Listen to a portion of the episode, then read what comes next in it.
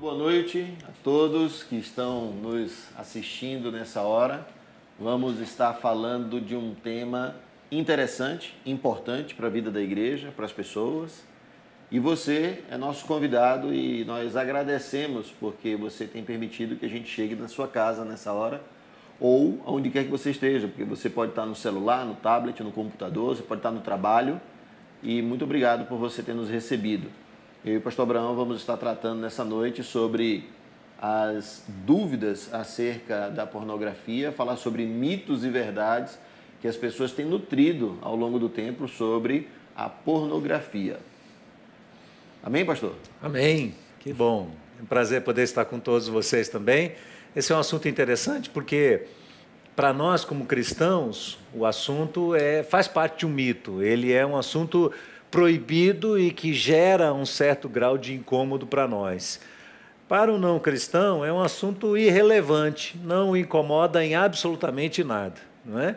Mas a gente vai se arriscar, conversar aqui um pouco hoje, bater um papo, falar um pouco sobre isso. Tem incomodado muita gente. Vamos pensar sobre algumas verdades que estão por trás, vamos pensar o que a Bíblia nos orienta acerca desse assunto tão importante. Então você vai mandando suas dúvidas para cá e a gente vai conversando aqui, vai interagindo e tentando trocar as nossas anotações aqui, não é, Fábio? É. Nós temos trabalhado com jovens, nós temos trabalhado com adolescentes, nós temos trabalhado com o povo de Deus, com casados. Esse não é um assunto que interessa só a juventude, não. Muitas pessoas casadas estão enfrentando problemas sérios nessa área e precisam de orientação bíblica para tratar desse assunto.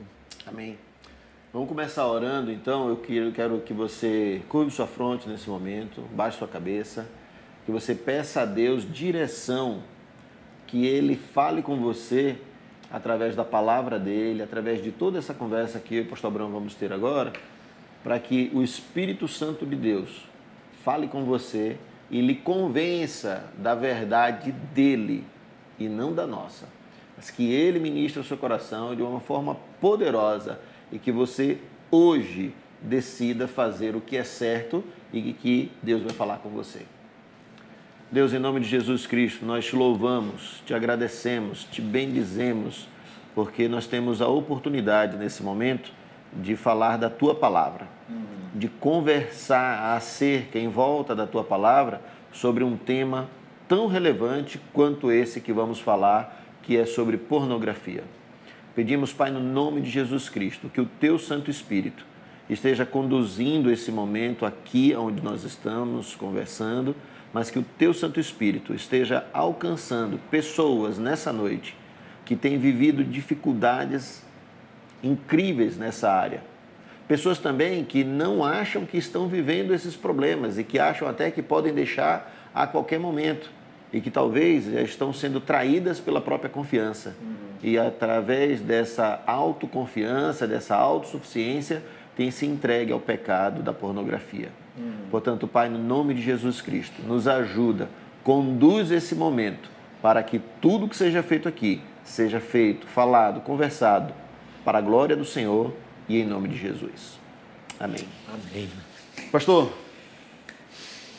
por que as pessoas têm medo de falar sobre pornografia, sobre masturbação, sobre algo que envolve a sexualidade do ser humano. No ambiente isolado. Pai, mãe e também pastores em outras igrejas, que hum. acabam chamando pastores de outras igrejas para poder pregar sobre, sobre isso nas suas igrejas. Por que as pessoas têm tanto medo de falar sobre esse tema? Eu acredito que a pornografia, como alguns outros pecados nas Escrituras, né? a gente vai ter pouco tempo para falar sobre isso, mas é um assunto muito vasto. E é um assunto que envolve a vida como um todo. Nós não estamos tratando de uma mera questão circunstancial, sazonal. Nós estamos tratando de uma questão que tem afetado famílias inteiras, que tem sido a causa do fracasso de muitos casamentos, mas também de um assunto que, no campo pessoal, traz muita vergonha ao coração.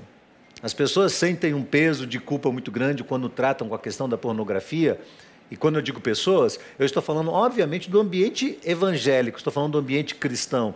Eu não estou falando necessariamente do incrédulo, porque para o incrédulo, a pornografia é um recurso a mais, é mais um recurso na busca e na satisfação do prazer.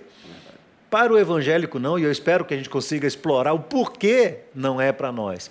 Mas eu acredito, em princípio, que não se toca nesse assunto, primeiro, porque muitas pessoas têm fracassado, é um dos pecados escravizadores que têm dominado a mente e, e, e, o pensamento de muitos jovens, mas também de muitos casados. Havia um mito até um tempo atrás de que a pornografia era algo consumido só por homens. Uhum, verdade. Hoje não é mais assim. Ah, em, por todos os lados existem fartas evidências de que a pornografia é alguma coisa que atinge jovens, adultos, idosos e atinge homens e mulheres quase numa proporção semelhante. Verdade. Então, se no passado se dizia que 90% de quem consumia pornografia eram homens e 10% mulheres, hoje você tem ali quase 50 por 50. Então, as mulheres estão também ah, cedendo a essa questão que tem invadido a mente. Começa com uma curiosidade, tem um ciclo aí que a gente vai falar sobre isso, né? Esse ciclozinho que começa com a curiosidade que vai avançando, avançando, até que seja um caminho sem volta. Então é um assunto sério, grave, que precisa ser enfrentado. A gente tem que falar sobre ele, porque ele tem feito muita gente fracassar e às vezes fracassar na própria fé. É verdade. Uh, eu acredito que começa muito disso na infância, na forma talvez desajustada dos pais terem conduzido seus filhos quando até enxergaram, perceberam, viram isso acontecendo, ou até a, a, liberdade natural que muitos desses meninos e meninas têm tido hoje em dia com acesso à tecnologia e tantas coisas. E, e isso se, se prolonga e vai sendo procrastinado por cada um dos jovens, né? E, e, e eles vão empurrando, vão deixando, e de algum modo a, a pornografia vai ocupando um espaço na mente da pessoa. Uhum. E eu vi uma vez um, um, um, estudo sobre isso, de que a pornografia se assemelha muito à questão do resultado no corpo da pessoa, né, por conta da mente, é, como sendo muito próximo da, da, da satisfação de quem usa droga. Isso, exato, exatamente. A dopamina, a serotonina vai sendo que, liberada, vai sendo, exato. Isso. Porque Além veja, é um fator de prazer. Não se pode negar. É, hoje eu estava ouvindo o Dr. John Piper falar. Ele diz o seguinte: o problema não é você ter a excitação sexual, porque a excitação sexual ela é parte do organismo, ela é parte da fisiologia todo ser humano, em condição normal, sente o desejo sexual. Ele é parte integrante. Quem colocou os hormônios em nós não foi Satanás. Não é? Tem gente que acha que é assim, Deus, Deus criou o corpo, né? criou a mente, criou o coração, depois Satanás foi e colocou o desejo sexual. Não foi. O desejo sexual é algo que vem da parte de Deus, está implícito na criação do ser humano, e Deus criou o desejo para que ele fosse um complemento do prazer humano, obviamente numa condição não em que o homem o, o, o utiliza ou o satisfaz isoladamente, mas para ser feito no contexto da unidade entre homem e mulher. A, a ordem do Gênesis é fantástica, eu amo esse texto assim. Por isso, deixará o homem, seu pai e sua mãe, quer dizer, se tornou autônomo, se tornou capaz, se tornou homem de verdade, se sustenta, se mantém. Deixará o homem, seu pai e sua mãe. Unir-se à sua mulher, com todas as implicações, se une, assume a responsabilidade, diz assim: você agora é minha esposa, eu assumo a responsabilidade de você, e os dois serão uma só carne. A implicação de ser uma só carne é a relação íntima, é, é o prazer que é colocado aqui para ser vivido de uma forma intensa, jubilosa, profunda e que realmente vale a pena dentro do contexto do casamento. É? Então, o, a, o, o consumo de pornografia e a masturbação, ela é um, um ato natural, que a gente pode falar de um sexo solitário. É, e por isso, então, aí a gente tá vai para dentro da Bíblia e enxerga Exato, exatamente... Porque assim, a Bíblia apresenta o formato da satisfação sexual é muito bem definido pelo Criador, que é Deus, e pelas Exato. Escrituras Sagradas. Então, esse formato é muito de- bem definido. Quando se parte para um atalho, para buscar esse prazer fora do contexto da satisfação proposta por Deus, então nós vamos encontrar mecanismos que a Bíblia irá condenar. Então, a questão não é o a, necessidade sexual. A questão é como iremos satisfazer essa necessidade sexual. É aí que a coisa começa a se definir de uma maneira mais clara. Eu aprendi a dirigir com 12 anos de idade em diante, eu já sabia dirigir e aquela coisa, mas eu não podia sair Exato. porque eh, meu pai não deixava. Eu lembro que ele me falava assim: você não pode sair com o carro, mesmo que você saiba dirigir, porque você não tem habilitação. Quando a gente olha exatamente para essa condição do, do, do sentimento que nós temos e da capacidade que o nosso corpo tem, desse sentimento do desejo, da vontade e tudo mais, a gente precisa lembrar que nós não estamos habilitados a colocá-lo em prática. Não é o nem momento, não com é alguém e nem solitariamente, se não estivermos casados para fazermos isso com o nosso cônjuge. Agora, é importante entender o porquê não é legítimo de uma forma solitária. Mas antes de falar sobre isso. Antes Fábio, ou depois do casamento. É, exato. Antes ou depois. Porque exi- existem pessoas casadas que estão hoje enfrentando graves problemas com pornografia, não conseguem se satisfazer no casamento, então eles vão enfrentar graves dificuldades com relação à pornografia e ao onanismo, à masturbação, que é o prazer solitário, não é? Então, alguma coisa há de desajuste nessa relação a dois, alguma coisa não foi compreendida aí nesse processo em que os dois deveriam estar vivendo intensamente o ser uma só carne. Mas antes de falar sobre isso, Mas isso para o senhor começou por uma disfunção, distorção da verdade antes do casamento e ele envereda no casamento Claro. sem tratar. Claro, a coisa começa lá atrás. Você- Você define assim: a, a, a, distorção sexual, o, o- o desejo sexual qualquer um tem. Mas por que para alguns esse negócio cresce tanto e vira uma obsessão? Isso tem muito a ver com a infância. Ah, nós temos eh, jovens que tiveram graves problemas na sua infância. Ah, ah, às vezes eles foram expostos muito cedo a, a- a filmes, a vídeos, a- por exemplo, a, própria o celular, a televisão, Instagram, que hoje, Facebook, internet. hoje é farto. Né? Então, quando, quando eu era um adolescente, eu tenho 56 anos, então, há 50 e, e, há há 40 e poucos anos, 46 anos atrás, 45 anos, para você conseguir uma figura pornográfica era uma, era uma novela. Né? O pessoal tinha, eu lembro que eu ia para a escola, os meninos compravam ou, ou roubavam, sei lá o que eles faziam, conseguiam aquela, aquela revista Playboy, e o menino ia para a escola, ia rasgando as páginas e vendendo página da revista para os outros amigos. Não é?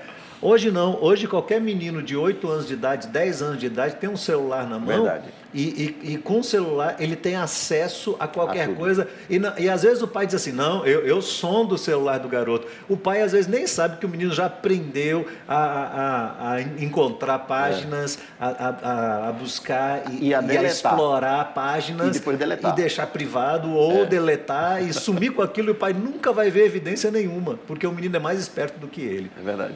Mas deixa, eu- deixa eu mostrar para você a gravidade do que a gente está falando. Você disse aí que a pornografia é igual consumo de drogas, não Sim. é? Ouvindo sobre isso, lendo sobre isso hoje, eu vi o seguinte: a pornografia é a pior, ah, não, ele diz assim, a pior miséria do mundo é aquela que vem num formato de prazer e pelo prazer ela traz a morte. Por isso a droga é assim. A droga vem num, num processo de prazer. o verdade. camarada que, que toma droga, ele não diz, ah, isso é péssimo. Não, ele diz, isso é bom. Por isso ele vai entrando cada vez mais, cada vez mais, até acabar com a sua própria vida, não é?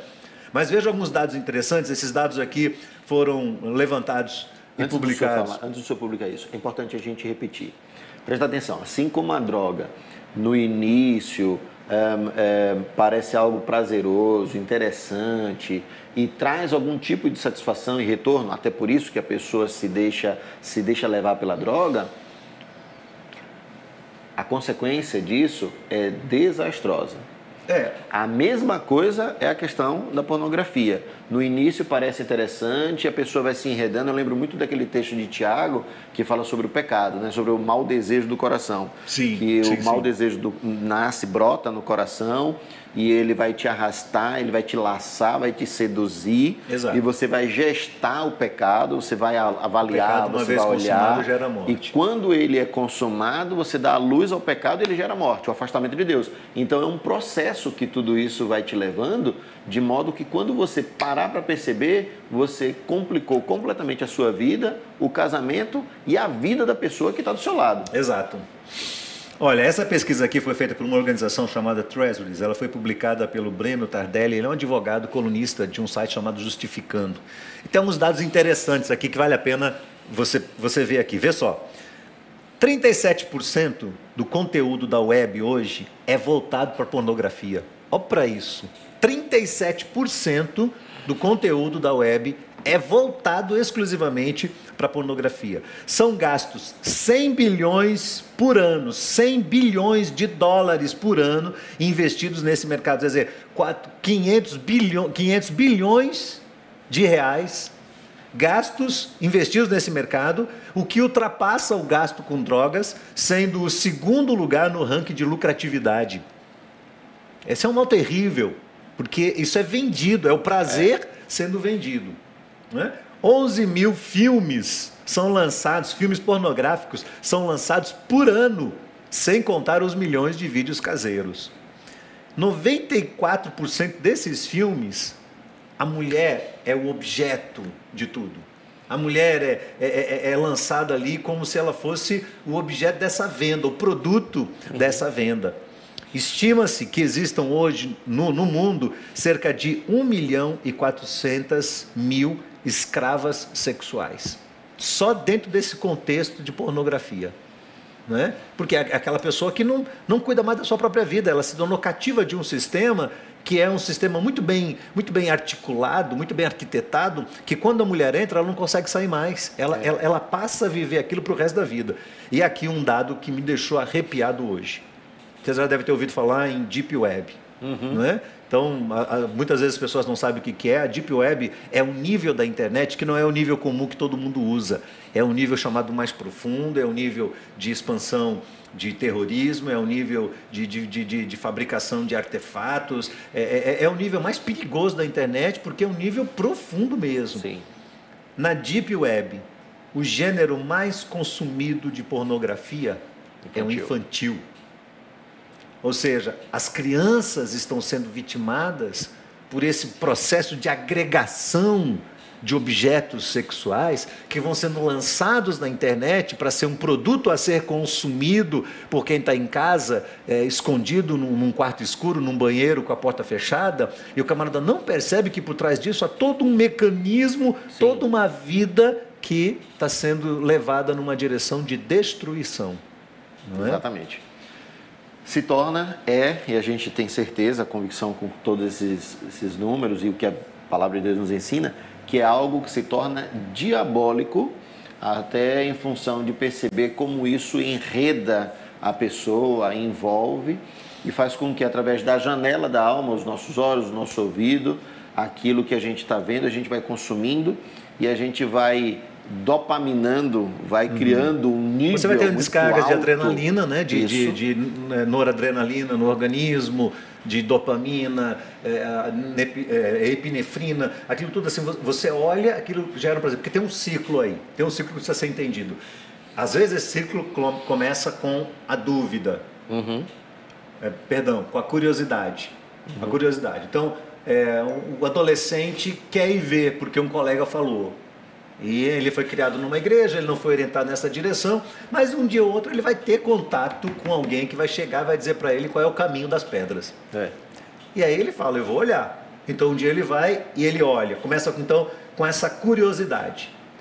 A curiosidade tem, já vai envolver essa questão do, da, da, descarga Sim. no organismo. Então a curiosidade vai levá-lo na direção do prazer, isso vai se tornar cada vez mais intenso e vai levá-lo na direção do vício. Sim. O vício vai levar ele em duas vertentes. Uma é a insatisfação, o vício é alguma coisa que, que é crescente, o vício não estagna. O vício leva você a, a precisar cada vez mais, cada vez mais porque o organismo, até uma certa dose, ele se satisfaz, mas ele precisa ultrapassar essa dose para conseguir sempre aumentar o limite, trazer o, o, o prazer. Então, um é a insatisfação, junto acoplada com ela a culpa, o medo. Então, especialmente quem tem orientação cristã, o camarada começa a tramitar ali entre a insatisfação e a culpa, aquela, aquele peso, aquela culpa que advém do pecado mesmo, da, da, da, do toque do Espírito de Deus, se a pessoa é cristã de fato, vem daquele toque do Espírito, o Espírito que convence do uhum. pecado, da justiça do juiz, então é um pecado, mas ao mesmo tempo também do, da, da, culpa de ser pego, de ser flagrado é. pela mãe, pelo pai, pela namorada ou pela esposa. Quantas vezes chega um caso em nós de esposas que flagraram seus maridos? Né? A esposa acordou de noite, olhou do lado na cama, cadê o esposo? Aí levantou na pontinha de pé, quando chegou na sala, pegou ele lá com a tela aberta, consumindo pornografia. Isso é algo terrível, porque afeta. Aperta botão Ctrl Alt Del, é, fecha a tela. O cara desliga. quer tentar derruba, derruba o computador no chão e não consegue lidar com a situação. É. E, e aquilo desencadeia um processo terrível no casamento. Então veja o ciclo curiosidade, prazer, vício, insatisfação com culpa. A insatisfação com culpa leva a pessoa a atitudes extremas, porque ele vai se arriscando cada vez mais, ele vai dizer, não, eu vou controlar. Eu vou controlar. É como alguém que, que tem a droga. Sim. Ele diz, não, eu só vou beber mais um pouquinho, eu só vou fumar mais um pouquinho, eu só vou consumir mais um pouco. Mas eu controlo. E ele vai dizendo que ele vai que controlar. eu quiser. É. Ele vai, vai, vai, vai quando ele não percebe, ele vai se arriscando cada vez mais, ele vai tendo atitudes extremas, ele vai indo num, nível cada vez mais profundo e cada vez ele vai se comprometendo. Ainda mais hoje no mundo digital, que o mundo digital tem um negócio interessante: ninguém esconde é... nada. Alguém vai ver, alguém vai descobrir, o camarada que faz uso de pornografia por rede social, por via social, em algum momento vai vir à tona aquilo. Nem se colocar lá no privado? Não tem nem jeito. se apagar lá nas configurações? Não tem jeito, não tem jeito. O camarada pode apagar o celular inteiro e tá ainda tá aquilo vai ficar registrado lá.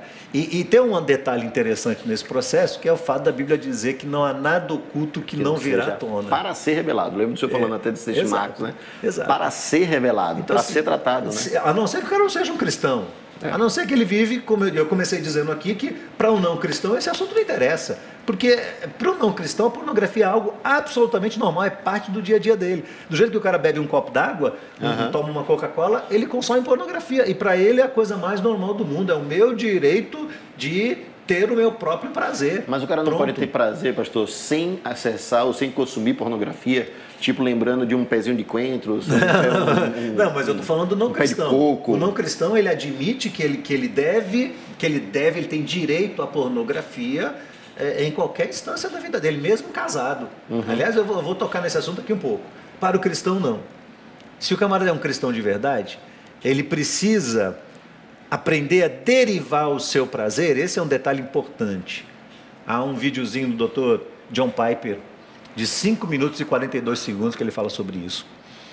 Que a, a, a, grande questão da santificação na vida de um, de, um, de, um, de um cristão é ele perceber que ser santo não é viver debaixo de regras e cumprir regras, mas é amar a Cristo de maneira tão profunda que o seu maior prazer seja agradá-lo. É agradar a Cristo.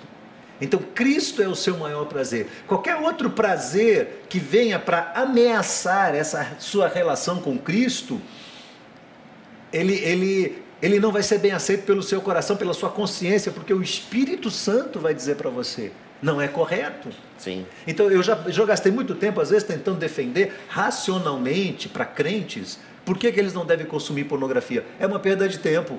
Eu, eu chego a duvidar se o camarada tem de verdade um vida com Deus? Talvez então, não. É nisso aí que eu queria dizer assim. Uh, o cara é crente, e é para esse público que a gente também quer direcionar.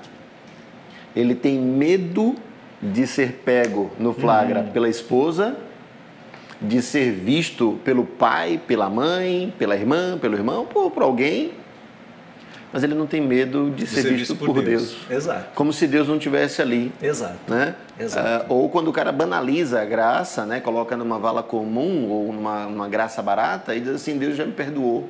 Deus Exato. Já me Ele usa da graça para poder Sim. Justificar como um álibi para o pecado. Exatamente. Mas assim, é importante que a pessoa entenda o que é que a Bíblia orienta, norteia sobre isso. Veja, desde o começo, né, você começa com Gênesis dizendo claro o texto que eu falei, 2, 2 27, 28. Por isso, deixa o homem, a, a, ordem de Deus é muito clara, deixa o homem seu pai e sua mãe, ou seja, se torna autônomo e responsável. Deixa o homem seu pai e sua mãe, se une à sua mulher, quer dizer, as implicações de, de, pegar uma mulher e falar assim: agora você é minha esposa Isso. e eu vou cuidar de você. E Perfeito. ela dizer: você é meu marido e eu vou cuidar de você. E os dois serão uma só carne. Agora eles vão usar do prazer sexual que foi dado por Deus de uma forma legítima. Sim. Foram habilitados para poder dirigir o carro. Aí o homem começa a perceber que o, o, o, o sentimento do coração dele busca prazer numa mulher que não é a sua. Sim. Aí vem o livro do Êxodo. Nos Dez Mandamentos, capítulo 20, verso 17, não cobiçará. o Senhor diz: Não cobiçará a mulher que não é sua. Disseram que é até outro. que o 7 foi colocado o tracinho nesse tempo, quando falou, não cobiçará as mulheres do, do, próximo. Aí corta, aí botou aquele tracinho no meio do 7. Foi a partir dali que entrou o 7. Antes não tinha, o 7 era só assim. É, falou, né? Corta, corta, e botou o tracinho no meio. Pronto. Porque não queriam. Né? Então ali está o mandamento claro de Deus. Eu não posso cobiçar uma mulher que não é minha. Ah, mas é Antigo Testamento, isso é lei. Nós vivemos no tempo da graça. Quem introduziu a graça?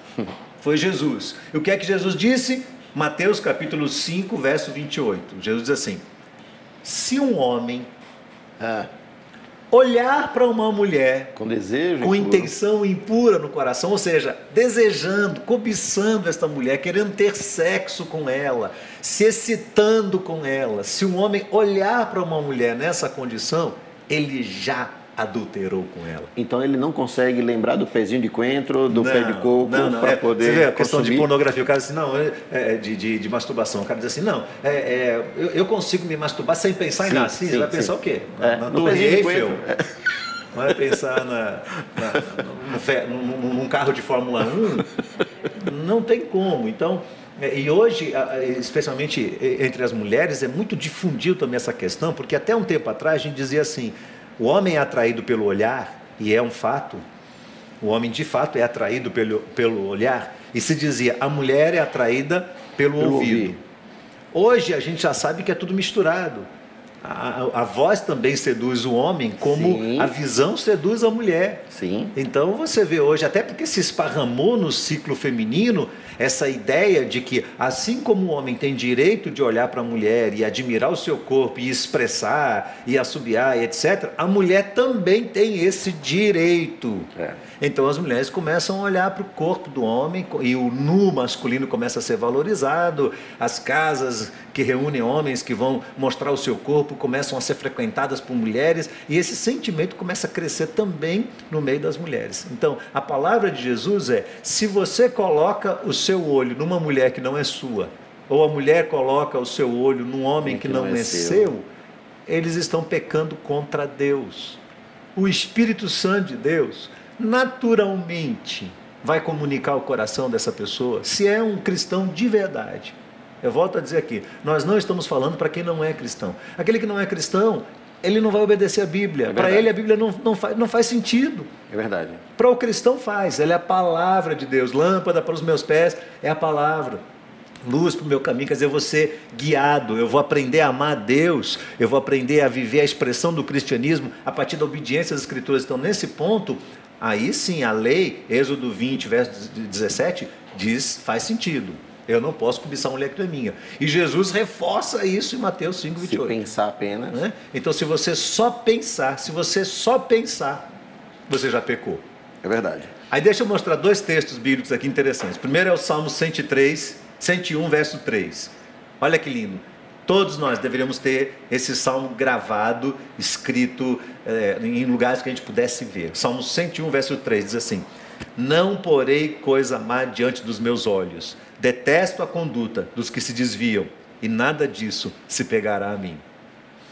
E aí eu quero lembrar outro texto, que é o texto de Jó. De Jó, é. É fantástico esse texto. Jó capítulo 31, verso de 1 a 3. Olha o que Jó diz, pela integridade dele. Jó diz assim, no meio da sua aflição: Eu fiz uma aliança com os meus olhos de não olhar para uma donzela, para uma jovem. Do contrário, qual seria a minha recompensa do Deus lá de cima? E que herança eu teria do Todo-Poderoso nas alturas? Por acaso não seria a perdição e a desgraça reservada aos que praticam tal maldade? Veja a força desse texto. É. Né? Eu vou olhar para uma mulher que não é minha mulher e eu vou ter uma recompensa da parte de Deus. Aí, quem está me ouvindo do outro lado vai dizer assim: ah, mas você é casado. Tem muitos homens casados que têm a sua esposa e estão olhando para outras mulheres. Exatamente.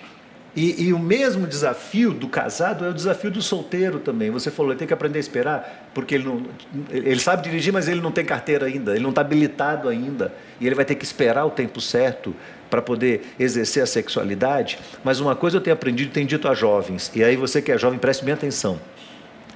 Se você não aprender a dominar os seus instintos quando você é solteiro, perfeito. Não imagine que você vai dominar esses instintos quando você se casa. É verdade. E aí quando a gente pega um casal que chega e a esposa está desesperada porque flagrou o marido consumindo pornografia ou flagrou ele é, se masturbando e tal, numa situação que ela olha e fala: o que, que, é isso? Eu sou casada com você e ela se sente humilhada e, e, o casamento traída, traída, e o casamento é colocado ali em risco pela, pela desconfiança que gera um do outro. Quando esse tipo de coisa acontece, fala assim: onde é que isso começou? Às vezes o cara fala assim, mas eu não consigo deixar. Onde é que começou? Tem uma trajetória. É verdade. Às vezes começou lá atrás começou ainda jovem, começou ainda adolescente e, e, às vezes não foi orientado, não recebeu a ministração da palavra de Deus, ou não aprendeu a obediência à palavra de Deus, não aprendeu a fazer aliança com os seus olhos diante do Isso. Deus Todo-Poderoso, no temor de que os olhos do Senhor estão sobre justos e injustos, né, os seus ouvidos abertos para ouvirem a oração daqueles que clamam. Então, quando o camarada não desenvolveu esse amor e não, não aprendeu a fazer de Cristo o seu prazer, ele vai se entregando a esse negócio e o casamento vai ser afetado. Sim. Frontalmente vai ser afetado o casamento. Perfeito. Agora sim, a gente está com 80 pessoas online ali no, Instagram, o pessoal está avisando para a gente ali, e 640 pessoas no YouTube. E a gente está falando aqui, daqui para 8 e 15 mais ou menos, a gente vai liberar o chat também para poder a gente receber as perguntas aí que vocês vão estar tá fazendo. Então a gente está falando aqui desde o início, comentando sobre a questão de como isso é, inunda a nossa mente, de como isso invade o nosso coração, de como isso começa a nos dominar de uma forma muito clara uhum. e de que isso é conduzido de modo que, que, que o nosso corpo começa a sentir. E aí a pergunta que fica agora é o seguinte, pastor: tudo isso que vem, que entra na mente do homem e da mulher, tem algum reflexo no corpo do homem e da mulher? Tipo, uh, impotência, não conseguir, quando estiver casado, é, ter relação com a sua esposa ou com o seu marido, não sentir desejo pelo esposo ou pela esposa, procurar em filmes, naquelas loucuras que as pessoas fazem. Uhum é, em, em, outros lugares e tantas coisas, existe uma, uma, uma influência direta claro. daquilo que é abastecido na mente, pela dopamina, por tudo que é alimentado no corpo e como o corpo exige, a mente exige isso e o corpo também reflete com relação à impotência, com relação à, à prostração, a, a, cansaço, a fadiga ou qualquer tipo de coisa claro, parecida? Com certeza. Eu acho que existem três fatores importantes a serem considerados aí. O primeiro deles é: há um descompasso na mente, porque eu, eu aprendi com meu pai, meu pai sempre dizia desde cedo: tudo que é demais estraga, tudo que é demais vai trazer algum tipo de prejuízo. Não é? É, então, com a vida sexual acontece a mesma coisa. Quando o camarada começa a estimular a mente dele. Ele Sim. vai estimulando as sinapses mentais, né? Aquelas, aquelas conjunções ali de cada um dos neurônios, aquelas sinapses vão acontecendo numa, numa velocidade muito intensa de prazer. É a mesma coisa, né? Você é um dos, dos, apaixonados por motocicleta e sabe disso. O camarada tem uma motocicleta e ela tem X cilindradas e ele acelera ela até o fim e ele começa a trabalhar ali acelerado. É bom. É, é bom. bom, dá é uma bom. adrenalina, aquela coisa toda e tal, e o cara vai, vai, vai, vai, vai. Chega uma hora que ele vai fadigar o material. Ele vai fatigar o material de composição, ele vai fatigar os óleos lubrificantes. Ele, é, é, e essa fadiga vai diminuir a vida útil do motor. Perfeito. Então você vai encontrar o camarada que usava o carro com critério e ele tem um carro de 40 anos e o motorzinho está perfeito.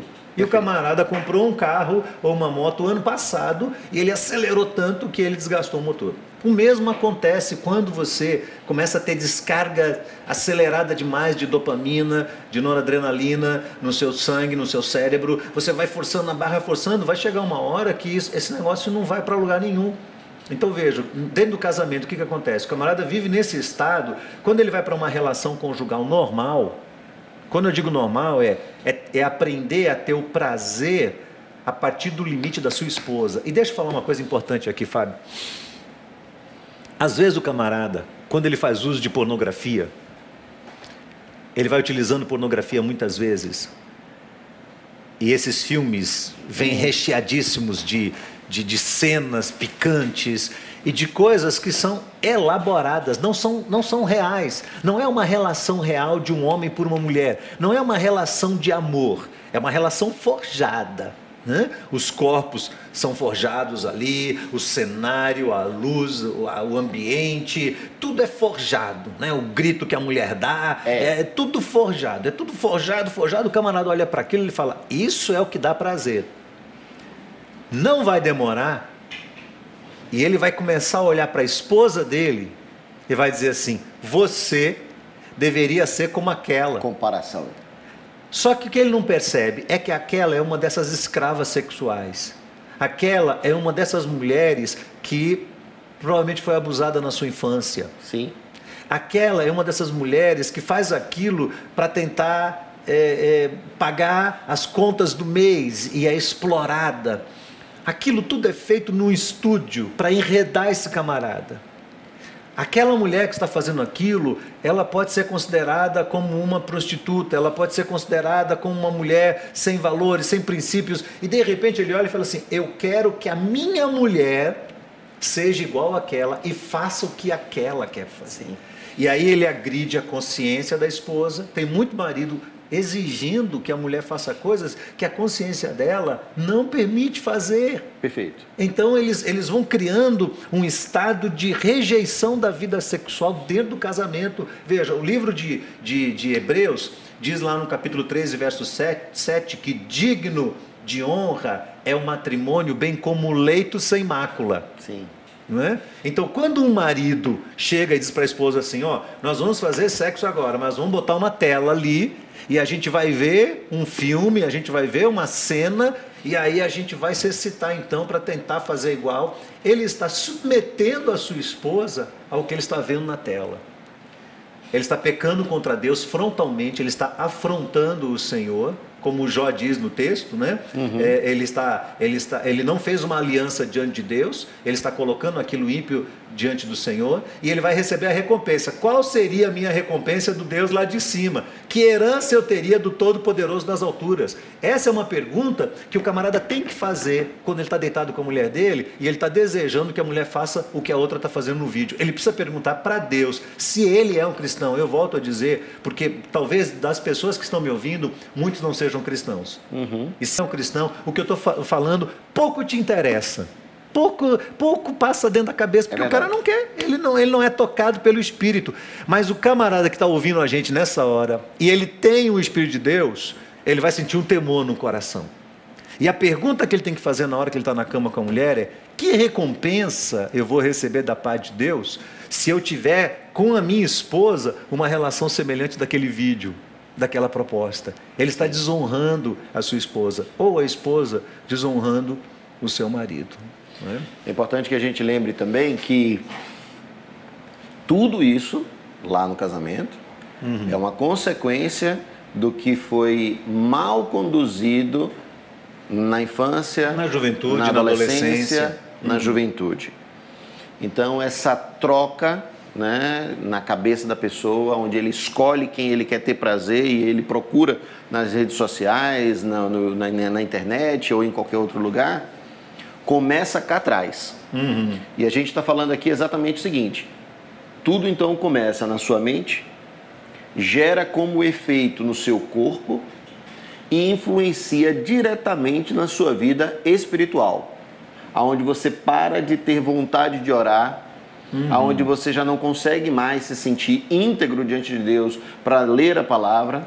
Quando você está lendo a palavra, ou quando você está é, é, fazendo o seu devocional, ou quando está orando, esses pensamentos vêm à mente é. e faz com que você seja completamente dominado. Então, para o jovem, isso começa lá atrás. E você, jovem, precisa interromper esse ciclo agora.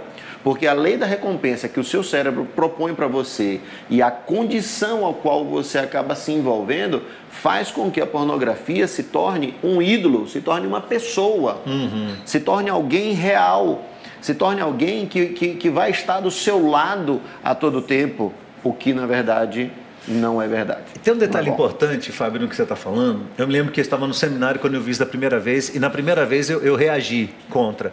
Mas depois na prática pastoral, eu observei que é fato isso. Veja, o camarada começa a errar e ele é orientado pela palavra de Deus e, e, e no começo ele fica nessa luta interior. E, e eu vou dizer, essa luta é, ela, é, ela é santa.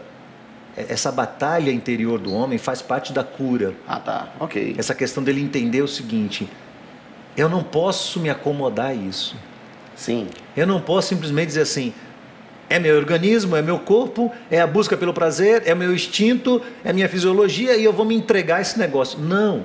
Essa é uma guerra que homens e mulheres vão empreender, homens e mulheres santificados vão empreender. Lutar. Eles vão ter que fazer morrer. Sempre. Paulo diz: fazei morrer a vossa natureza humana todo dia. Esmorrei o meu corpo. Exato. Lutei diz assim: eu vou ter que fazer morrer a minha natureza. O que você não pode é dizer assim: não, é isso aí mesmo e eu vou tocar o barco. Mas Aí que está o ponto, foi isso que eu ouvi lá atrás. Tem uma indicação clara de uma pessoa que liberou isso para poder favorecer sua consciência. Ok. Você sabe qual é? Ele começa a questionar a suficiência das escrituras sagradas.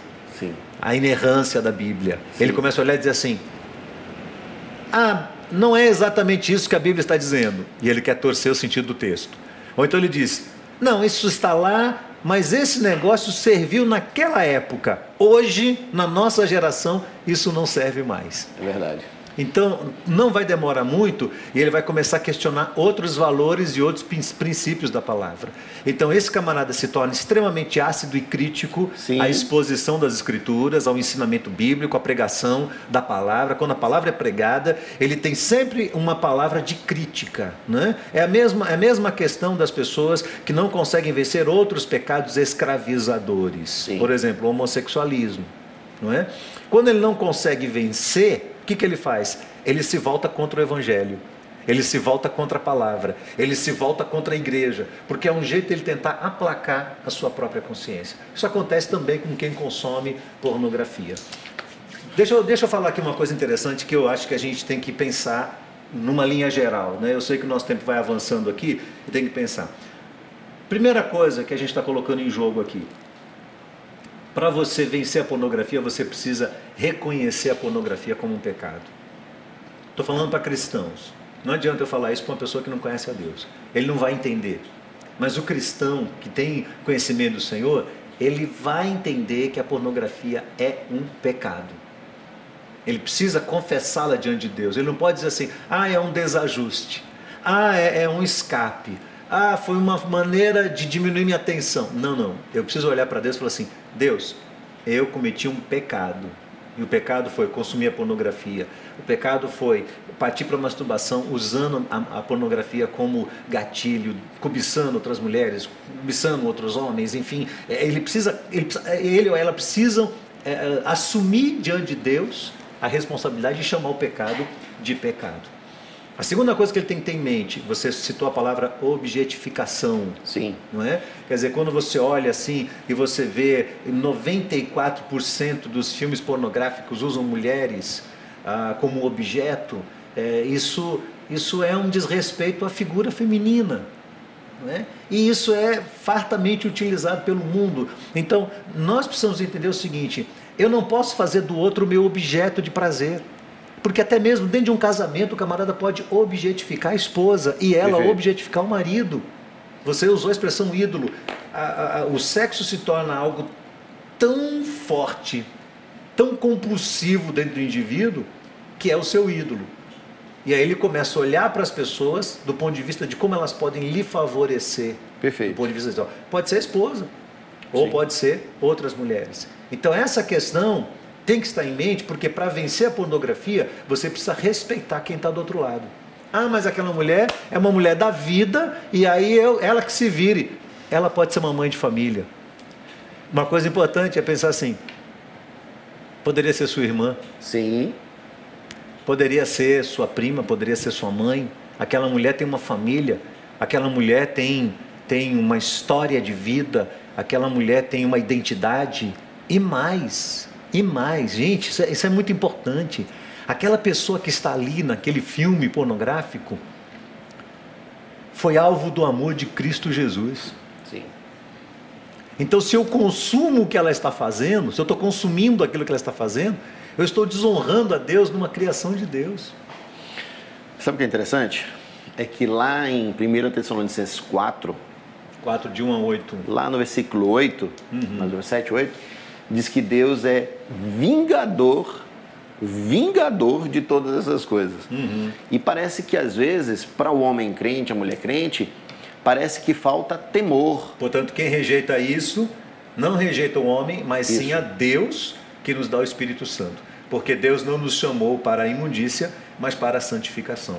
Deus é vingador de tudo isso. Eu, fico, eu já tentei olhar esse texto, tentando analisar e entender assim, que tipo de vingança, que tipo de ação. Uhum. E, e, e, óbvio que o texto não diz para a gente o que, que Deus vai fazer, mas é interessante a gente pensar que o homem e a mulher que tem temor a Deus, quando olha para um texto como esse, precisa olhar e dizer assim: eu tenho medo de. Deus.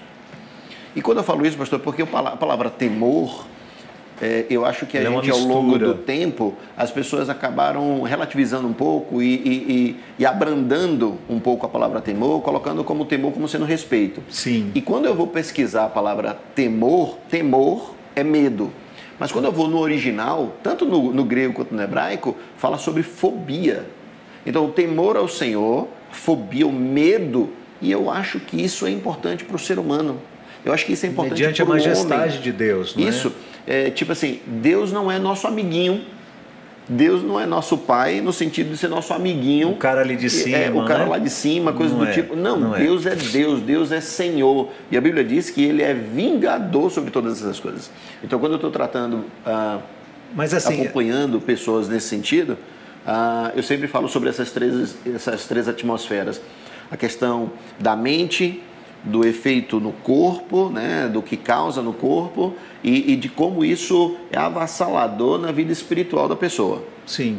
E aí então, é, alguns desses homens e mulheres também me perguntam assim, pastor, como eu faço para vencer a pornografia? Uhum. E eu sempre re, rebato com uma questão que não é é, a gente perceber como vencer a pornografia, mas a gente perceber aonde a gente está perdendo para a pornografia, Perfeito. aonde a pessoa está errando para a pornografia, aonde ele está vacilando, quais são os gatilhos. Ele pode estar andando na beira de um abismo, né, Sim, né, desnecessariamente. com o pecado. Exato, o exato. que é que ele tem tido de hábitos que tem feito com que ele caia. Uhum que, o que, que ele tem feito na vida dele. Às vezes é, é, é ele está em casa sozinho, às vezes é, é, o tédio, às vezes é esse período de pandemia. Aliás, e... nesse período de pandemia tem havido muito sim. problema nessa área, né? O, o, o, consumo de pornografia cresceu de uma forma assustadora.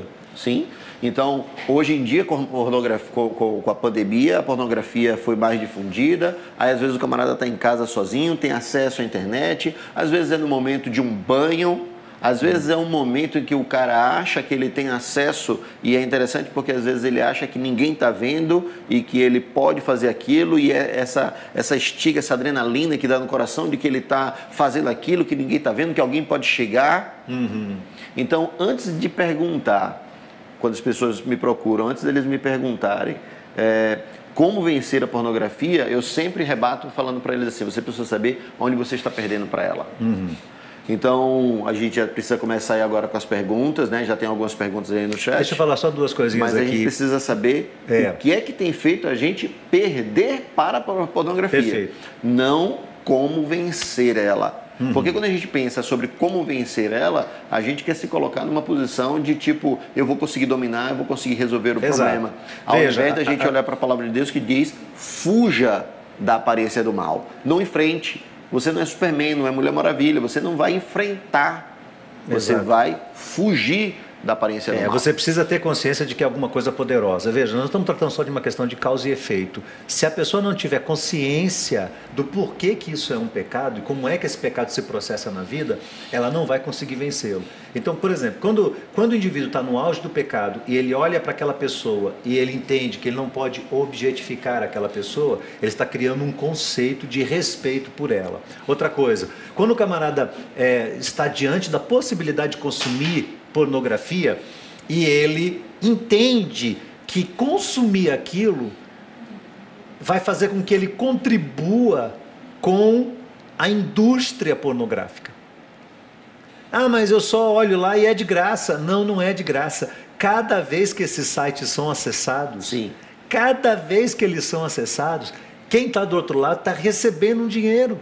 É verdade. Então, é a ele mesma tá contribuindo coisa, com isso. Exatamente, é a mesma coisa do camarada que, que compra o crack na rua. Sim. Não é diferente. Sim. É em pequena proporção, mas que juntando isso fortalece e possibilita essa indústria continuar crescendo. Então ele precisa ter consciência, ele precisa entender, concentrar o seu pensamento assim, todas as vezes que eu consumo pornografia, eu estou alimentando a indústria pornográfica, eu estou destruindo lares, eu estou destruindo famílias e eu estou pecando contra Deus. Perfeito. Ah, dentro desse processo também, hum, a gente não pode deixar de pensar, e, e o indivíduo tem que consci- trazer consciência no coração, do quanto, para encobrir a pornografia, Aham. ele precisa mentir. É verdade. Então a mentira vem subsequente a isso. Então a, a- a Bíblia diz que o pai da mentira é Satanás. É. A, a Bíblia diz, Paulo diz em Efésios, longe de vós toda mentira.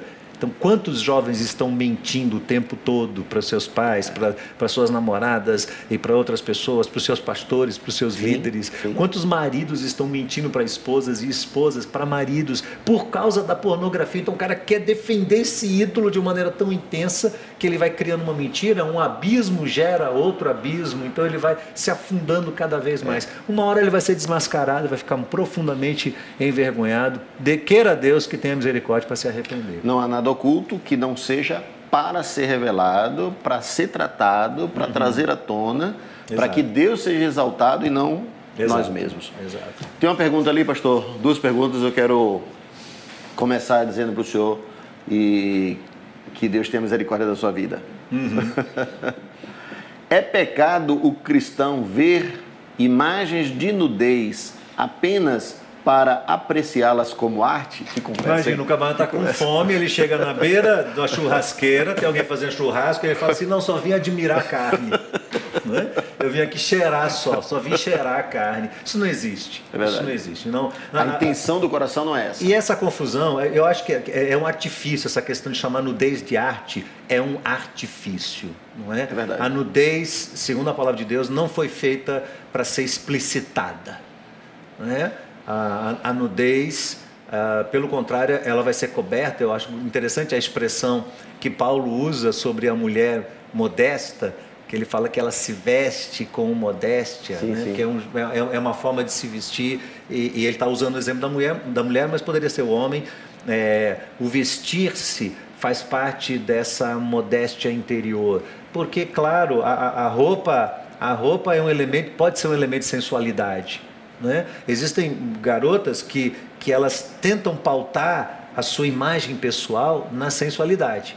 Então elas se vestem de uma forma sensual, elas colocam um decote longo demais, elas colocam uma roupa apertada, uma roupa transparente, e homens que também fazem, usam desse tipo de artifício, e eles não percebem que eles estão levando os outros a pecarem, o que a Bíblia chama de defraudação. Defraudação é, é. você querer tomar algo que não lhe pertence. Que é do outro. Né? Então Paulo deixa isso claro. Você citou o texto aqui de 1 Tessalonicenses capítulo 4, onde Paulo fala claramente sobre este pecado. Você não defraudar o outro. Então, não tem como você dizer, você olhar uma mulher nua e dizer isso é arte. Que lindo. Não, não tem como. E não sentir desejo não e depois não alimentar o seu ele subconsciente. Vai, ele vai virar uma descarga de adrenalina, vai virar vai. um desejo e vai levá-lo a pecar no oculto. E depois, quando ele pensar que está pensando na, no pezinho de coentro, ele está lembrando daquela, Exatamente, daquela arte. na Torre Eiffel. é pecado os casais cristãos usarem material erótico, como roupas, revistas e vídeos, em busca do crescimento nas relações sexuais do casamento? Veja, é, é lícito a mulher excitar o seu próprio marido e o marido excitar a sua própria mulher, mas nunca usar de artifício, nunca usar filme pornográfico, nunca usar figuras pornográficas, nada disso, nenhum elemento desse, porque a, a vida do casal é algo de intimidade profunda do casal. E eles têm que aprender a manter uma vida sexual entre os dois, dentro do, dentro do ambiente deles, mas não colocar outros elementos fora disso. Então, uma mulher vestir-se de uma forma sensual, uma esposa vestir-se de uma forma sensual para o seu marido é algo lícito? É lícito. Mas é, os dois colocarem uma figura pornográfica num vídeo, numa televisão para poder participar é lícito? Não é lícito, é um pecado contra Deus. Como Deus criou homem e mulher seres sexuais, então o sexo, de algum modo, como prazer, é proporcionado é, também no ambiente do casamento para que Deus seja glorificado. Uhum. Deus fecha o olho na hora que a pessoa está fazendo sexo, pastor? não, Deus está ali abençoando, né? Se é um casal, então Deus está abençoando os dois ali. Amém. Próxima pergunta. Quando a pornografia vira um vício, o que fazer? Uhum. E aí antes a gente, a gente até já falou um pouco sobre isso aqui. Você precisa ter em mente quais são os gatilhos, quais são os hábitos Uhum. A primeira coisa que a pessoa precisa perguntar para ela mesma ou responder para ela mesma é quando ela fala, quando alguém fala sobre pornografia e ela de algum modo diz assim, eu paro a hora que eu quiser. Nessa hora ela já está no vício. Já está no vício. Quando ela pensa que tem domínio sobre aquilo, ela já está viciada. Quando ela pensa que pode parar a qualquer momento, ela já está dominada por aquilo. Sim. E ela precisa então saber quais são os gatilhos, quais são os hábitos que ela tem promovido ou que ela tem sido envolvida cotidianamente, que tem conduzido, levado ela a ser atraída pela pornografia e ter o resultado como o prazer através da masturbação. Eu queria ler um texto que vai falar sobre isso, porque assim, o primeiro de tudo, a pessoa precisa reconhecer a pornografia como um pecado. E ela precisa se humilhar diante de Deus e dizer: Deus, eu sei que é um pecado. E ela precisa reconhecer isso. Segundo, veja o que Paulo diz em, em Gálatas, capítulo 5, verso 16 ah, e 17. É, é covardia, né? Paulo diz assim: Digo, porém, andai no espírito e não cumprireis o desejo da carne. Porque a carne luta contra o espírito e o espírito contra a carne, e esses se opõem um ao outro, para que não façais o que quereis. O que Paulo está dizendo aqui é que para você vencer essa batalha, você precisa alimentar a sua mente com as coisas que são do Espírito de Deus. Se o indivíduo não se alimenta da palavra de Deus, da verdade de Deus, se ele não autentica e reforça a sua fé cotidianamente, diariamente, se ele não, não ah, usa a adoração como instrumento de reprogramação da sua própria mente, se ele simplesmente, o tempo todo, o que ele faz é ter uma mente secular, como um incrédulo, em que ele consome uma música de um gênero que lhe estimula isso, ele vê filmes, porque veja, Fábio, a gente fala de pornografia, mas você não precisa da pornografia explícita para cometer um pecado. Sim. Às vezes você vê uma série da Netflix Sim. que parece ser algo ingênuo, ingênuo mas por trás tem uma sagacidade, tem uma sutileza na forma de vestir, na forma de agir. Quantas vezes o camarada acaba de assistir um filme da Netflix e não, não, não apareceu nenhuma cena de nudez, mas a mente do cara está perturbada e ele está atraído por uma personagem ou por uma, uma forma de um ou uma personagem lidarem é. com, com as situações. O que fica subentendido, né? Exato. Então, o que, que acontece? O que é que você põe para dentro da sua cabeça? Isso Se o camarada o tempo todo ele está com gente que não teme a Deus, ele está vendo filme secular, ele está ouvindo música é, da Anitta, ele está ouvindo. Né? Eu estou citando a Anitta aqui, mas tem tantos outros cantores que usam Sim. um gênero de música que, que ela, que, que é, por trás dela existe a sensualidade, mas existe mais do que isso, existe também como se fosse um chicote que vai aos poucos batendo Minando. na moral e, e, vai, e, vai, quebrando princípios e valores e a é pessoa verdade. sem perceber ela vai se deixando levar. Então a pessoa precisa alimentar a cabeça com a palavra de Deus. Se não alimentar, não vai vencer essa parada. Aí sim, vem outro fator importante, precisa de ajuda. Se é um homem, precisa de um amigo que vai orar com ele, Isso. que vai cobrar, que tem autoridade. Cobrar. Se Isso é uma é mulher, precisa ter uma outra mulher mais madura do que ela na fé, Sim. que vai chegar para ela e falar: Minha filha, senta aqui comigo, Sim. uma vez por semana nós vamos orar, você vai emprestar conta da Sim. sua vida. E tal. Essa questão de prestação de contas. As pessoas não querem prestar conta da vida, mas nós precisamos prestar conta das nossas vidas para as, para as pessoas. Quando o Tiago diz assim: Confessai vossas culpas uns aos outros e orai uns pelos outros para que sejais curados né, Tiago capítulo 5, verso 16. Então, quando ele diz confessar, ele não está falando de, só, de confessionário, não, de eu sentar num lugar que tem uma placa uhum. entre nós dois e eu dizer, Pastor Fábio, eu fiz isso, isso, isso, quer que eu faça agora? Não, confessar aqui é, é, é, essa vida de sondagem mútua, de cuidado sim, sim. mútuo, de eu chegar para você de vez em quando e falar assim, Fábio, como é que estão suas tentações aí? Me conta aí, irmão de você chorar na minha frente e se humilhar na minha frente e dizer, cara, eu não estou vencendo, eu preciso vencer. Isso. Ou você me questionar e eu abrir meu coração e falar com você. Então, essa questão de um prestar conta ao outro e um trabalhar com o outro ali. Não é? é. E um quarto fator importante para os casados é ter uma vida sexual que vale a pena. É marido e mulher conversarem mais abertamente sobre isso. E eu não estou com isso dizendo aqui que essa visão de que o casamento tem que ser permeado de um monte de artifícios não, não é verdadeira. Porque quando o Senhor Deus criou o sexo no Éden, não havia Netflix, não havia televisão, não havia pornografia, não havia nada disso. E o ambiente sexual era perfeito. Sim. Perfeito. O ambiente sexual perfeito. Deixa eu dizer isso olhando para a câmera. O ambiente sexual perfeito num casamento é a, a composição, a unidade entre um homem e uma mulher permeada de amor, de aceitação e de cuidado mútuo. Esse é o ambiente perfeito. O, o resto vai ser artifício. É um precisa respeitar o outro, um precisa respeitar o limite do outro, um precisa respeitar a consciência do outro. Um marido não pode exigir que a esposa faça aquilo que a consciência dela acusa ela de fazer. Uhum. Ele está ferindo.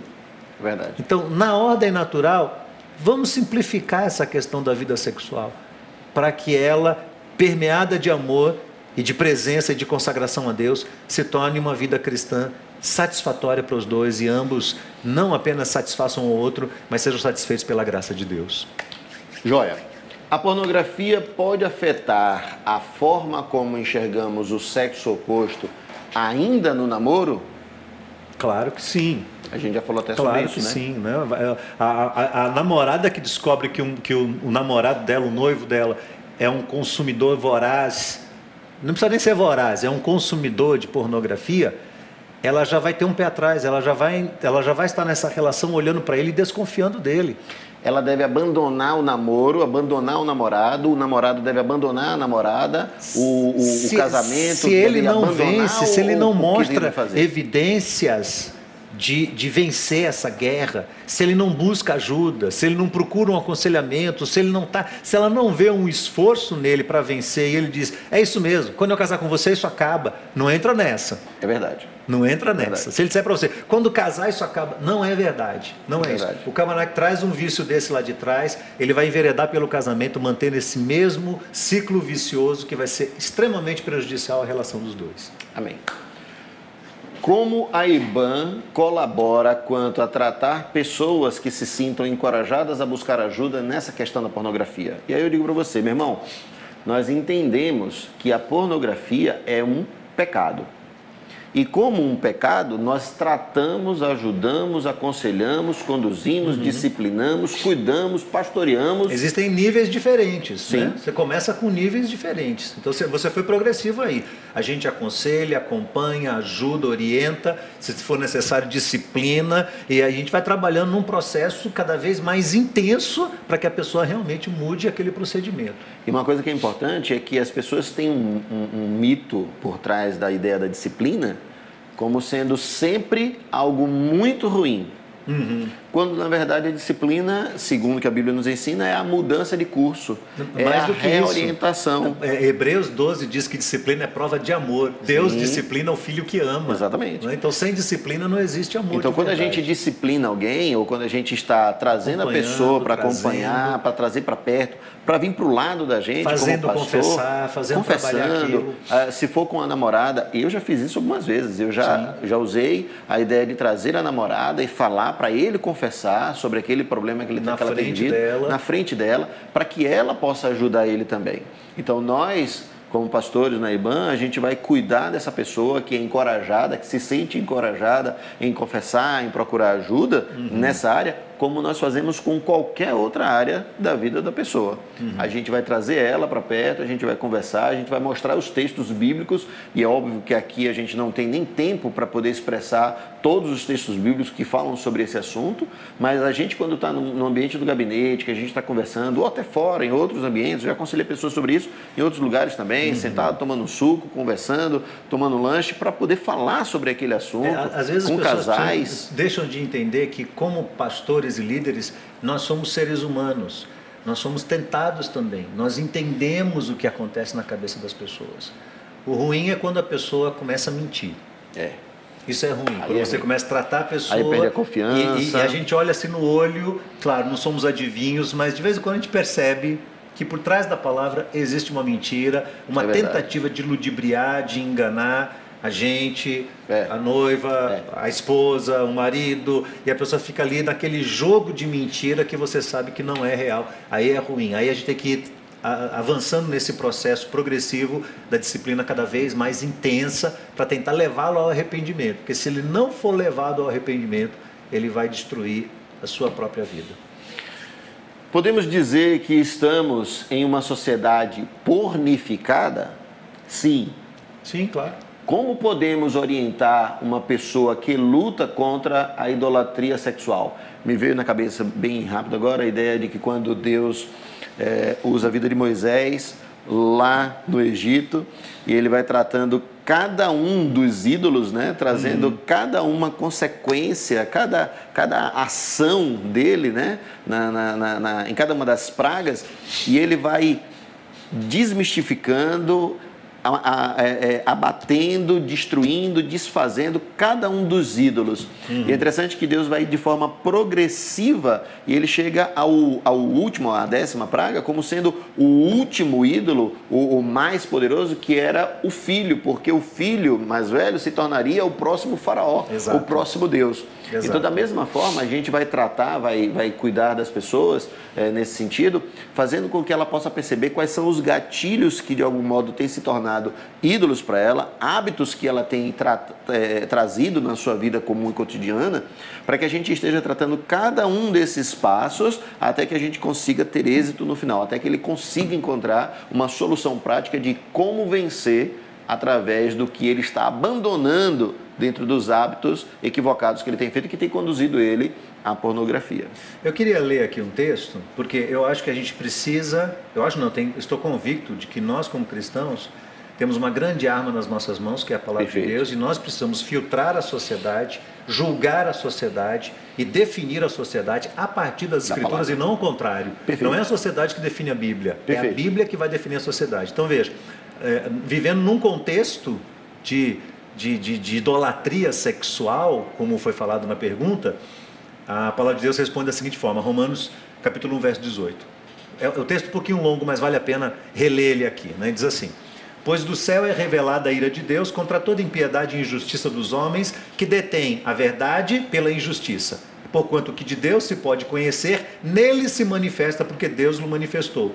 Porque os atributos invisíveis de Deus, o seu eterno poder, a sua divindade, são claramente vistos desde a criação do mundo, sendo percebidos mediante as coisas criadas, de modo que eles são inexcusáveis, por causa da graça de Deus, por causa da, da revelação de Deus, eles não têm desculpa. Porquanto, tendo conhecido a Deus, não o glorificaram como Deus, não lhe deram graças, Antes, nas suas especulações, se desvaneceram e o seu coração insensato se obscureceu. Dizendo-se sábios, tornaram-se loucos. Mudaram a glória de Deus, do Deus incorruptível, em semelhança da imagem de homem corruptível, de aves, quadrúpedes, répteis, etc. Agora veja isso, Fábio. Isso é fantástico.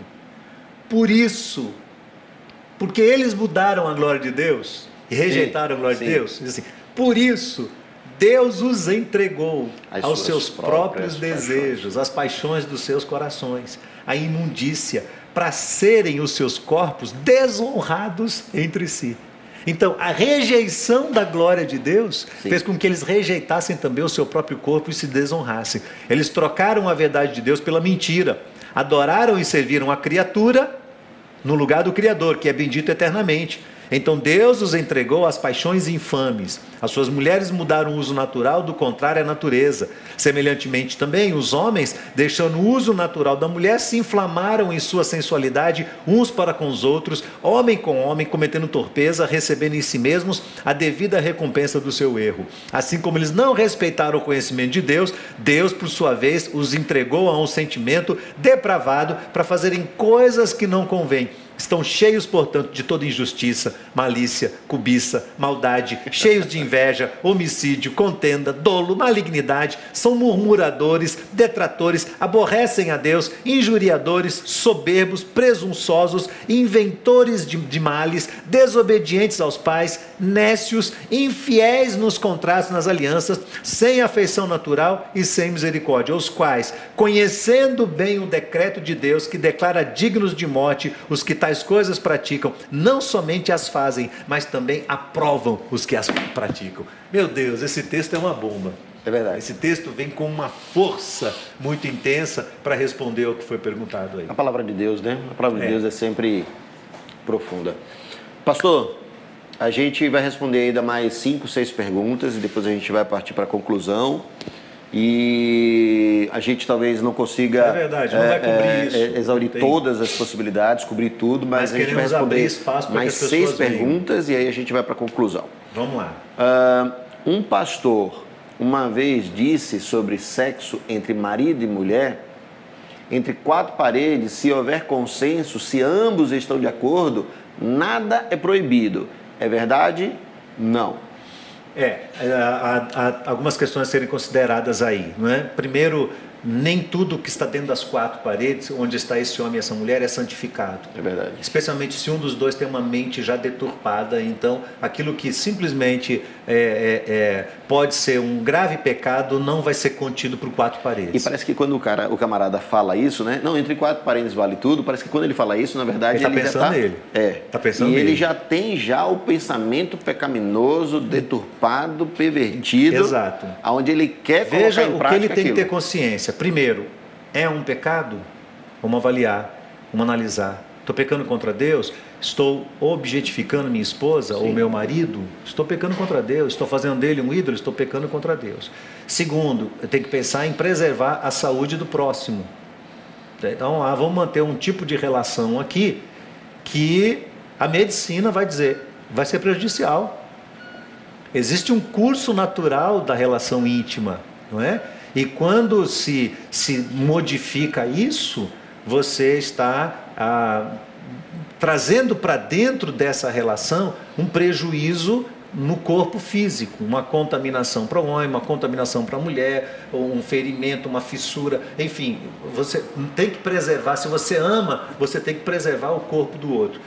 Outra coisa, você precisa preservar a mente do outro. Sim. Ah, um marido ele quer um tipo de sexo que para a mulher é algo agressivo, ela se sente mal, ela se sente usada não é aquilo que, que a satisfaz, mas ele insiste porque é, ele teve uma relação no passado, ou ele viu num, num, filme e ele quer que a mulher faça igual. Ele está forçando uma barra, ele está agredindo a mente da sua esposa. E, e se, ele, se ele é um marido cristão que teme a Deus, ele precisa amar essa mulher como Cristo ama a igreja, ele precisa fazer o bem a essa mulher, ele precisa entender o que é bom para ela, ou ela para ele. Não, quando os dois aprendem a fazer o bem um para o outro, essas tensões estão diminuídas. Mas se esse camarada teve práticas no passado, e eu falo isso com muita segurança, se ele teve práticas no Sim. passado, Sim. e essas práticas no passado não cabem dentro dessa relação de casamento, ele precisa, por amor a essa esposa, abandonar. por respeito e temor a Deus, abandonar, abandonar. essas práticas para poder manter uma relação que seja mais simples, mas que seja permeada de amor sincero e de cuidado pela mulher, que é a mulher da sua mocidade, pela mulher em, em, em cuja relação a legitimidade né, ao prazer legítimo vindo da parte de Deus. Agora, Fábio, vou, dizer, vou, vou, arriscar dizer aqui que muitos desses caras continuam consumindo pornografia. Perfeito. E o que está afetando a cabeça deles é a pornografia Perfeito. que ainda continua sendo consumida enquanto hoje. Enquanto ele não abandonar, enquanto ele não, ter, não tiver coragem de encarar de frente, de bater de frente,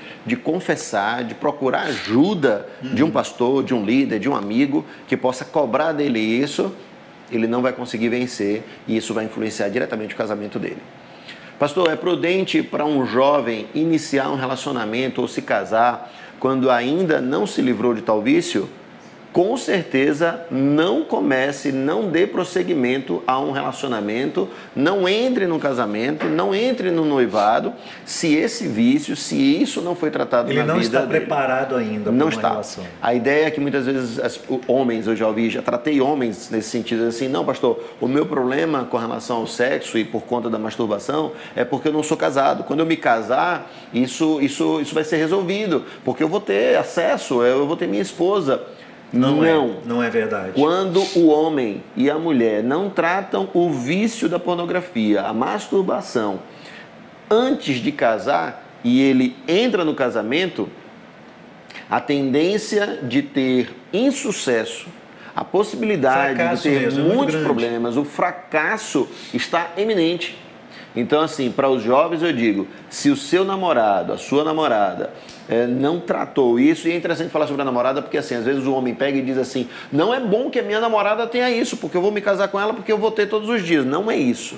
Isso é o sexo deturpado que, com certeza, dentro do é casamento é vai trazer sexual. problemas. É uma compulsão. E nada dessa compulsão, em nenhuma instância, a compulsão é boa, é importante. Nem mesmo para o homem que acha que tendo sexo todos os dias da sua esposa, ele de algum modo vai se satisfazer. Não é verdade. Não é.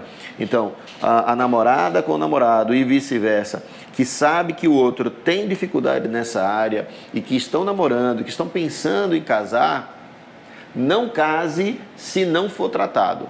Uhum. Não case porque a tendência ao fracasso é muito grande, a iminência do problema é gigante e você pode acabar depois reclamando, chorando e não vai ter solução. Então você precisa encorajar, ajudar o seu namorado ou a sua namorada a procurar ajuda, a ter um acompanhamento. Nós fazemos isso aqui, gente. E quando eu falo isso, em nome de Jesus, não quero que entre uma enxurrada de gente procurando a gente é, agora, mas é, é natural. Mas assim, a gente está pronto, a gente está preparado como pastor aqui na igreja para poder cuidar disso todo o corpo pastoral, todos os pastores não vão tratar isso como sendo algo que, que é diferente de algum outro pecado que a gente não quer tratar ou que a gente vai transferir para outra pessoa. Não, tem que ser tratado e a gente vai tratar à luz da Bíblia. Uma coisa importante, não é o fato de que estou eu e você falando aqui nesse sim, encontro que sim. só a gente trata isso. Não. Exatamente. Os outros pastores da igreja estão tão habilitados, ou até mais do Perfeito. que a gente, para poder ajudar a tratar essas questões. Chegou uma pergunta aqui interessante, eu, eu, eu quero é, responder essa pergunta. Né? A pergunta diz assim: o cristão pode recorrer à ajuda profissional, inclusive com prescrição de medicação, para o tratamento da compulsão sexual? Gente, compulsão sexual é um negócio muito grave. É um negócio muito sério. Compulsão sexual é uma coisa muito séria. Às vezes o tratamento é, é necessária, claro, o tratamento espiritual é fundamental, o desenvolvimento espiritual, o crescimento espiritual, esse contato com a palavra de Deus, né? é muito importante saber assim, a palavra de Deus nos guia, Jesus diz lá em João 16 que o Espírito Santo de Deus nos guiará toda a verdade. Então, se você alimenta a sua mente com a palavra de Deus, aos poucos você vai vencendo essa compulsão, esse desejo. Mas às vezes chega num ponto em que a pessoa realmente precisa de uma ajuda de um profissional. Precisa ter um, um, um terapeuta de preferência um terapeuta cristão, porque se ele vai para um terapeuta que não tem esse mesmo conceito de vida, o cara vai dizendo que nada, rapaz, se larga aí e ó, aproveita. É, é verdade. Então é, é, é, necessário que ele vá a um terapeuta que vai ajudá-lo a trabalhar com essa tensão. Às vezes o camarada precisa ser um psiquiatra. Porque esse negócio é compulsão mesmo, é um negócio tão doido que virou esse ídolo que ele não consegue vencer. Ele realmente precisa de uma ajuda de todos os sentidos para conseguir vencer esse processo e manter uma vida normal, é, como solteiro ou como casado. É, quando eu digo como solteiro, eu estou dizendo como solteiro que tem a habilidade vinda da paz de Deus, a graça vinda da paz de Deus, de esperar o momento certo para se casar e ter uma relação genuína não é uma Amém. relação autorizada por Deus. Ou um casado que vai aprender a ter prazer com a sua esposa, por mais simples que seja essa relação, mas algo que é realmente prazeroso, que vale a pena, que vai trazer, que vai ser um complemento de vida para os dois. O sexo não é tudo num casamento, ele é uma, é uma parte importante, fundamental, mas, é, não é mas não é tudo. Né? O casamento que é pautado em sexo, tudo que acontece na vida do casal, se o cara não tem sexo, ele está mal-humorado, se ele não tem sexo, ele briga com a mulher, se ele não tem sexo, ele, ele quer quebrar as coisas. Se, se, se isso começa a gerar uma tensão, isso sinaliza a presença de uma tensão sexual além do normal, de uma compulsão que precisa de atenção e precisa de verdade ser tratada. Amém. Como a Bíblia nos relata em Efésios 6, nós estamos numa batalha e ela começa aqui na nossa mente.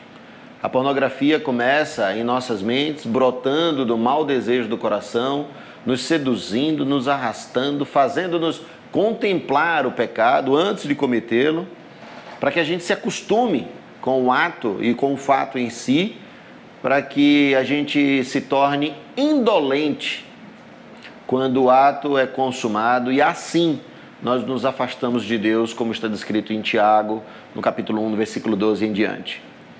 Jovens, e aí depois eu deixo a palavra para o pastor Abraão para falar com os casados também, com os adultos, mas assim, jovens, eu sei que a, o chamado, o chamamento, a, a, a facilidade para a pornografia hoje em dia tem sido cada vez mais fácil, intenso, intenso na mão numa quantidade gigante. Uhum. Se você não tomar cuidado, isso vai permear a sua mente, vai influenciar diretamente no seu corpo e na sua vida espiritual. E você vai se afastar de Deus. Você precisa entender que a pornografia e que a masturbação, como sendo o efeito, a causa, a causa é a pornografia, mas o efeito é lá a, a masturbação, vai afastar você de Deus vai impedir você de ter um tempo de qualidade de oração. Uhum, vai impedir culpa. você de ter um tempo de qualidade nos seus devocionais. Então eu quero dizer para você, procure ajuda. Agora, eu fico triste quando alguns que eu já acompanhei um tempo sobre essa área deixaram de me procurar, uhum. deixaram de ser acompanhados e eu quero crer, honestamente, que essa pessoa conseguiu vencer. Mas o que a gente tem visto é que muitos desses não conseguiram vencer e simplesmente se entregaram e não estão mais lutando. Silenciaram. Silenciaram. E estão permitindo que todo esse mal da pornografia, da masturbação, do sexo livre, do sexo solitário esteja dentro do coração, da mente da pessoa, do jovem. E aí eu digo para você, meu irmão, se você não cuidar agora, se você não tratar agora, se você não tiver coragem de tratar isso de forma séria agora, o casamento não é uma solução para essa compulsão, para esse desejo é, é, indiscriminado que você tem tido. Você precisa tratar agora. Você precisa procurar ajuda agora, para que você não enverede por um casamento achando que vai encontrar a solução e na verdade você traga ainda mais consequências trágicas traumáticas, não só para você, mas para o seu cônjuge depois que você casar.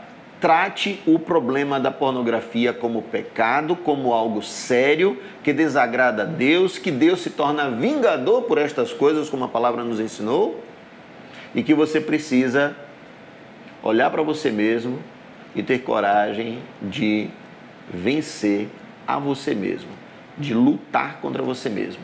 Não pare de lutar. A gente vai morrer pecador, mas a gente não precisa morrer pecando. Uhum. Você precisa lutar contra o pecado e se a pornografia é um mal que tem assolado a sua vida, procure ajuda. E com certeza Deus vai te ajudar. Ah, e eu digo a mesma coisa aos casais. O que o pastor Fábio falou para os jovens serve também para os casais. Eu quero só acrescentar um fato importante. Paulo diz na, carta, na primeira carta aos Coríntios, Paulo diz que o homem que se une a uma prostituta forma uma aliança com ela. Você precisa ter isso em mente. Quando você forma uma aliança com quem quer que seja, que está do outro lado de uma câmera, porque Sim. é um ser humano. O que tem do lado de lá não é um robô, é um ser humano. Quando você forma uma aliança, você abriu o seu lar, a sua família, o seu casamento, você abriu ali uma brecha que dará a Satanás tranquilamente a legitimidade, dará a ele a legalidade para interferir na sua vida e destruir a sua vida. Hoje eu conversava com uma irmã minha é, sobre escolhas. Né? A gente tem tentado tratar algumas situações e eu estava conversando com ela por telefone hoje e a gente falando sobre a vida de uma pessoa cujas escolhas resultam hoje numa vida toda conflituosa. É verdade. Um monte de problemas dentro de casa, um monte de coisas. E você olha assim: como é que uma pessoa que está dentro do ciclo evangélico, que está dentro da igreja, que é talentosa, que tem dons, está sofrendo esses problemas? É resultado de decisões que são tomadas e acumuladas a vida inteira. Então não caia nessa besteira de formar um vínculo com uma pessoa que não teme a Deus, com uma pessoa que está aí no mundo sendo usada, às vezes, como instrumento do inimigo para destruir milhares de famílias. Milhares. Um vídeo pornográfico que vai para o ar, ele pode desencadear, ele pode ser um gatilho para destruir milhares de famílias. É e todas as vezes que você acessa este material, você está dando legalidade, você está dando a, a autoridade a Satanás sobre sua vida e sobre a vida dos outros também. Então vamos buscar santidade, como Paulo diz em Gálatas, encham-se do Espírito, para que nós não venhamos a nos a ser vencidos pelos desejos da nossa própria carne. É interessante, pastor, que não caiu a quantidade de gente conectada pelo YouTube nem pelo Instagram, muito pelo contrário, aumentou de quando nós começamos até a metade desse, desse tempo. Nós temos duas horas, falta quatro minutos para formar duas horas no ar falando sobre esse assunto. É um e assunto o importante. número de pessoas só é um fez aumentar, não caiu, não diminuiu.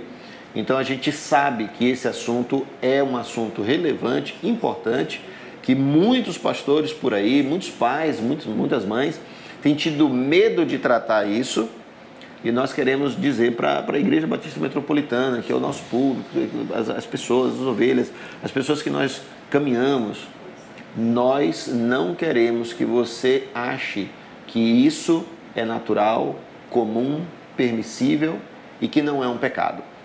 A gente quer que você tenha coragem de tratar, de cuidar, de confessar, para que a gente possa ajudar você. Eu é já vou dizendo que não é fácil. É verdade. Eu vou dizendo que não é um processo fácil.